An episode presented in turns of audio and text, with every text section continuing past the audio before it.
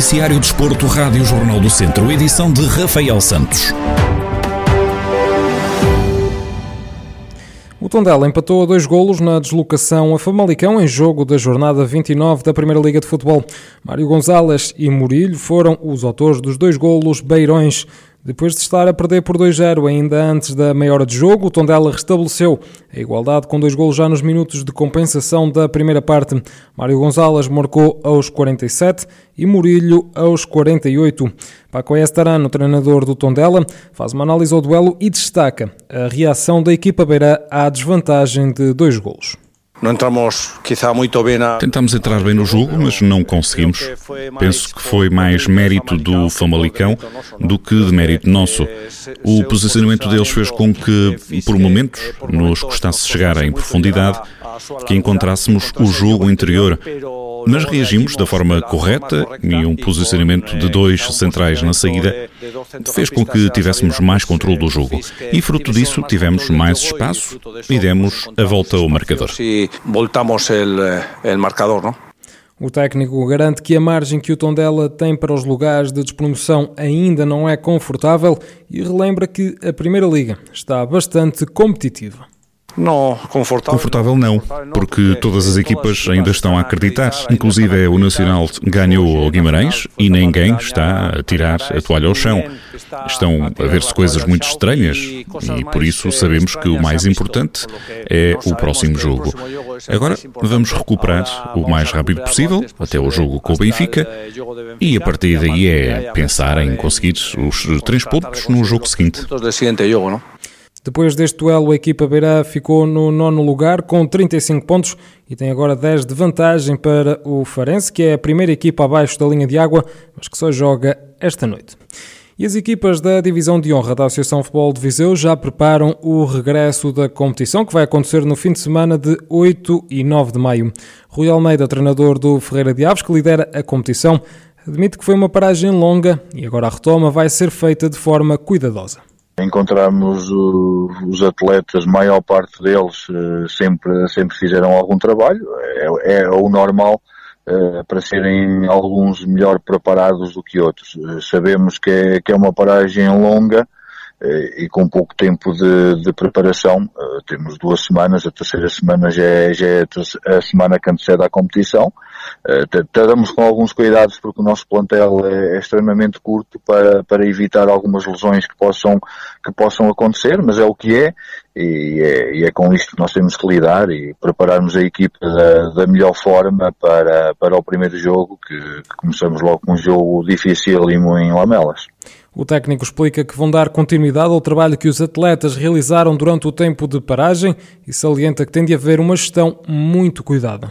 Nós tínhamos dado um plano uh, aos atletas para, para fazerem. Tem mais um, um, um trabalho de, de prevenção de, de lesões. Uh, estamos a dar uh, continuidade a este trabalho que, que lhe demos a eles para fazerem durante, durante este tempo. É evidente, é evidente que nós, a, nível físico, não podemos, nesta altura, meter muita carga, até pela fadiga que essa carga possa, possa acumular e começarem o campeonato não, não da melhor forma.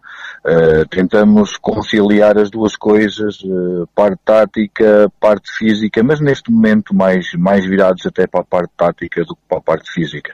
Sabendo nós que, que vai ser um campeonato muito, um mini campeonato muito rápido, são sete jogos, uh, e penso que as equipas têm que se apresentar, ou tentarem se apresentar o melhor possível logo na, na primeira jornada, sabendo que, que isto dificilmente acontece a fase de campeão da Divisão de Honra da Associação Futebol de Viseu começa a ser jogada a 9 de maio, com o líder Ferreira de Aves a ter deslocação à casa do Lamelas, que é segundo classificado. Recorde-se que a competição vai ser discutida apenas a uma volta, tendo cada equipa sete jornadas pela frente, com o fim do campeonato previsto para 13 de junho. E no centro desportivo desta semana estiveram em destaque o empate do Viseu 2001 frente ao Dinamo de São Joanense a dois golos, resultado que definiu o adversário dos vizienses para o play-off de campeão.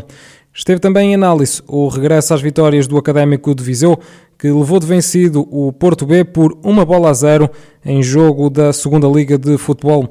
A comentadora Joana Gomes salienta que se espera uma boa prestação do Viseu 2001 na primeira fase da competição, mas lembra que o fator casa é decisivo. entrar bem nesta, nesta competição é o melhor que se pode esperar todas as equipas e o Viseu não pode ser exceção.